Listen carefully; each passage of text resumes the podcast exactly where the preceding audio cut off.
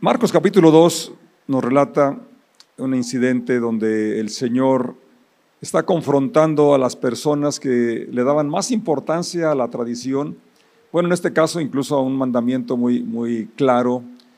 Eh, miramos en el pasaje anterior, el, domingo, cómo se quebrantó aquellos mandamientos de acercarse al, al leproso, pero estos eran mandamientos, digamos, que se podríamos llamar ceremoniales o secundarios, pero en este pasaje vemos que incluso el Señor habla de la importancia que tienen las personas, más allá de la letra, más allá de algunos mandamientos. Y dice Marcos 2:23, cierto día de descanso, mientras Jesús caminaba por unos terrenos sembrados, sus discípulos comenzaron a arrancar espigas de grano para comer. Entonces los fariseos le dijeron a Jesús, mira, ¿por qué tus discípulos violan la ley al cosechar granos en el día de descanso? Jesús les dijo, ¿acaso no han leído las escrituras lo que hizo David cuando él y sus compañeros tuvieron hambre? Entró en la casa de Dios en el tiempo de Abiatar, era sacerdote, somos sacerdote, y violó la ley al comer los panes sagrados que solo a los sacerdotes se les permite comer y también les dio una porción a sus compañeros. Después Jesús les dijo, el día de descanso se hizo para satisfacer las necesidades de la gente y no para que la gente satisfaga los requisitos del día de descanso. Así que el Hijo del Hombre es Señor incluso del día de descanso. Oramos en tu nombre, Señor, y damos gracias por ese tiempo que podemos juntos cantar, juntos hablar, orar a ti. Y gracias por ese tiempo que podemos sentarnos también y leer y permitir que tu palabra nos inspire y aumente nuestra fe, nuestra confianza en ti. Queremos conocerte más y ese es el anhelo de cada uno de los que te seguimos y ruego que te reveles hoy a nuestros corazones. En el nombre de Jesús. Decimos, amén. Conociendo a Jesús, creo que esa es una de las series más apasionantes, como decía el domingo. Eh, todo lo que tenemos, lo que conocemos, la compilación que llevamos Biblia, de libros, tienen esa finalidad, darnos a conocer al Señor Jesucristo, porque todo lo que está escrito antes de su nacimiento, solamente el telón, el trasfondo, ¿verdad? Pero realmente es para, para ver esa obra extraña, esa manifestación que, que muchos, ¿verdad? No logramos comprender completamente. ¿Cómo es que un Dios santo, un Dios omnipresente pudo venir a, venir a vivir aquí en la tierra con un cuerpo semejante al nuestro. Ya mirábamos cómo en el inicio del Evangelio de Marcos lo presenta así, luego, luego como el Mesías, lo presenta como el Hijo de Dios, y luego todo el Evangelio va a relatar los milagros, las señales que manifestaban precisamente que Jesús es Dios. Y aquí, en este pasaje, estamos viendo cómo él mismo, él mismo declara, Jesucristo dice que Él, Él es Señor él es el Señor de señores y que incluso del día de descanso. Pero el punto es aquí, ¿verdad? El corazón de Jesús es, entonces como su, su, palabra o su corazón va más allá de la letra, más allá de la ley, que en este caso para los judíos era, era algo de lo más sagrado. El, el, sábado o el día de descanso era de lo más eh, respetado, podemos decirlo, a lo que los distinguía de las demás naciones y que sí se les había dado, lo, dio el Señor dentro de los diez mandamientos entregados a Moisés. Pero fíjese cómo ellos eran tan, tan cuadrados, podemos decir así, o tan rígidos en la tradición, que valoraban más el mandamiento que a las personas. Y aquí lo que podemos ver en el ejemplo que nos da el Señor es que las personas son más importantes que los mandamientos porque Él dice claramente, los mandamientos, en este caso, el que ellos consideraban tan importante, se dio, se hizo para satisfacer una necesidad de las personas. Dios no necesita que descansemos. Él no se cansa, Él no se fatiga. pero Él sabe nuestra condición, que necesitamos el descanso físico, eh, recargar las pilas, no solamente en lo físico, sino en lo, espiritual, en lo emocional, en lo familiar. Y el día de descanso tenía esa finalidad. Entonces, no, no, deberían verlo ni debemos verlo como una carga, sino como una oportunidad de relacionarnos con Dios una oportunidad de, como dije, recargar las pilas, no solamente la física, sino la espiritual. Cuando se dio ese mandamiento fue muy puntual y muy extenso al decir que no solamente descansaría la persona, sino que sus empleados, incluso sus esclavos, hasta sus bestias, sus animales, tenían que descansar ese día, porque es una necesidad de, de los seres humanos, incluso de los animales de trabajo. Dios tiene cuidado incluso de ellos, pero el punto aquí es entonces, que cuando veamos los mandamientos, no los veamos como una imposición, como una carga, como una necesidad de Dios, como, sino más bien una necesidad nuestra y que refleja el corazón de Dios que tiene cuidado de nosotros en todos los detalles, aún en esto. Y que nosotros tenemos que tener esa, esa capacidad de ver más allá de la letra y ver el espíritu de la ley, por qué se escribió, qué quería Dios, qué estaba buscando, y Él siempre está buscando bendecirnos. Y luego les hace eh, mención de ese incidente cuando David iba huyendo y llegó y comió pan y dice textualmente el verso 26, 26, violó la ley al comer los panes sagrados que solo a los sacerdotes se les permite comer. Y no solamente comió David, sino que también les dio una porción a sus compañeros. Ellos conocían esas escrituras. Y por eso ahí estaba, el Señor se las recuerda.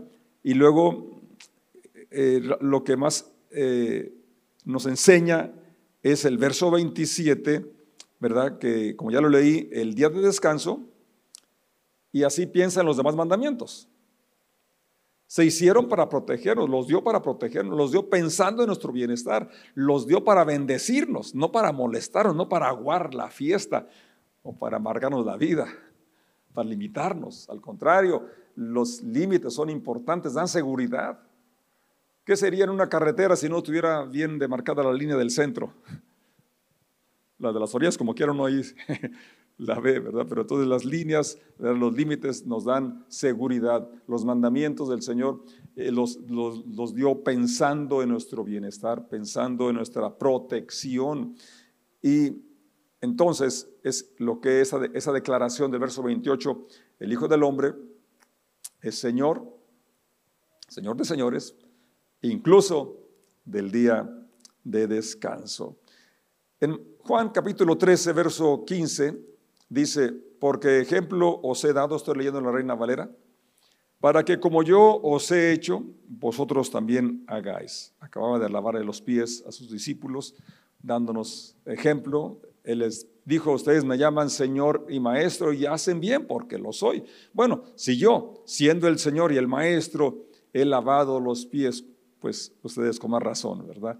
Eh, entonces ahí viene el texto 15, ejemplo les he dado. Entonces, no solamente en ese acto de servicio, sino en todo lo que Él hizo, es un ejemplo que nos da. Sus acciones son una enseñanza, son el modelo a seguir. Es donde necesitamos siempre apuntar. Eh, somos dados a ver a los que nos rodean, pues es inevitable, claro, ¿verdad? Pero al modelo hay que, hay que contemplar siempre es a Jesús, puesto los ojos en Jesús, el autor y consumador de la fe. Cuando Pedro miró las, la tormenta, miró las circunstancias, empezó a hundirse ¿verdad? Y si nosotros vemos las cosas a nuestro alrededor, pues quizás también nos hundamos. Así que vamos a permitir que Él nos sostenga, nos levante y, no perder la mirada del objetivo.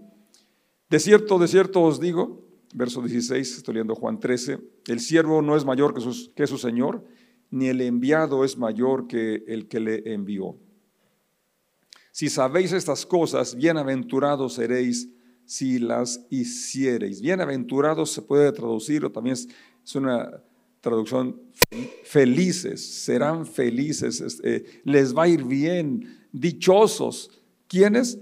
Si hacemos las cosas que Él nos ha enseñado, a través de la instrucción, a través de la enseñanza y a través de lo que Él modeló, de la forma como Él se, se comportó. Entonces, que tengamos siempre, como dijo el rey David, cuán dulces son a mi ser, tus palabras son más, que, que más dulces que la miel y que la que destila de panal. Tu siervo es además amonestado con ellos y en guardarlos hay grande galardón. Y el Salmo 119, todo el Salmo es una eh, exaltación a las bendiciones que tienen los mandamientos de Dios, porque como dije, David encontró, se dio cuenta que reflejan el corazón de Dios, que tiene interés en nosotros, que busca nuestra protección, busca nuestra bendición. Y Jesucristo lo dijo muy claramente, si saben estas cosas, son felices si las hacen, porque tener el conocimiento no basta, hay que practicarlo, porque son los hacedores los que honran a Dios. En Mateo 23, verso 23 en delante, dice, ¿Qué aflicción les espera, maestros de la ley religiosa y fariseos hipócritas? Pues se cuidan de dar el diezmo sobre el más mínimo ingreso de sus jardines, de las hierbas, sería la menta, el eneldo, el comino, pero pasan por alto los aspectos más importantes de la ley, que son la justicia, la misericordia y la fe. Es cierto que deben diezmar, pero sin descuidar las cosas más importantes. Se enfatiza claramente aquí que lo más importante es la justicia, es la misericordia y es la fe. Y que podemos desviarnos en cosas secundarias, en cosas eh, externas, ¿verdad? E incluso el dar el diezmo, ¿verdad? Que no es tan fácil y que muchos argumentan que en el Nuevo Testamento no se habla del diezmo. Pues sí se habla, aquí está muy claro que Jesucristo lo mencionó y dice que es cierto, deben diezmar. Así dice esta Biblia, no sé eh, la versión que tengas, pero la idea es la misma. Y ahí está en la pantalla si quieres leerlo conmigo.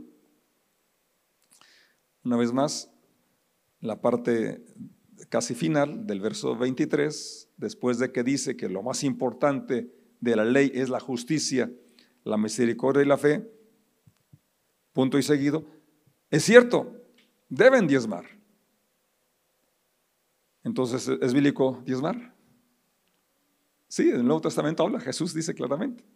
Estamos, estamos conociendo el corazón de Jesús, la enseñanza de Jesús, y Él está diciendo que sí, es bueno, que deben diezmar, pero sin descuidar lo más importante, es decir, pudiéramos ser constantes, fieles en los diezmos, pudiéramos tener una, apariencia externa eh, eh, que podríamos catalogar como de santidad, pero Jesucristo los llamó hipócritas. Más adelante, ¿verdad? Les habla, son como sepulcros blanqueados porque tienen una apariencia eh, muy bien. Dice, los sepulcros así están, blanqueados, bonitos, pero por dentro están llenos de hipocresía, llenos de cosas malolientes. Entonces, pero el punto aquí que estamos mencionando es, eh, lo que él señala, lo más importante, ¿verdad? Que debemos de tener presente nosotros es la justicia, la misericordia y la fe. Y sigue reprendiéndolos y en el verso 24 los confronta y dice, guías ciegos cuelan el agua para no tragarse por accidente un mosquito, pero se tragan un camello. Y es que en Levítico, ahí mencionaba la lista de animales inmundos que no podían comer y ahí estaban señalados los camellos y también los mosquitos.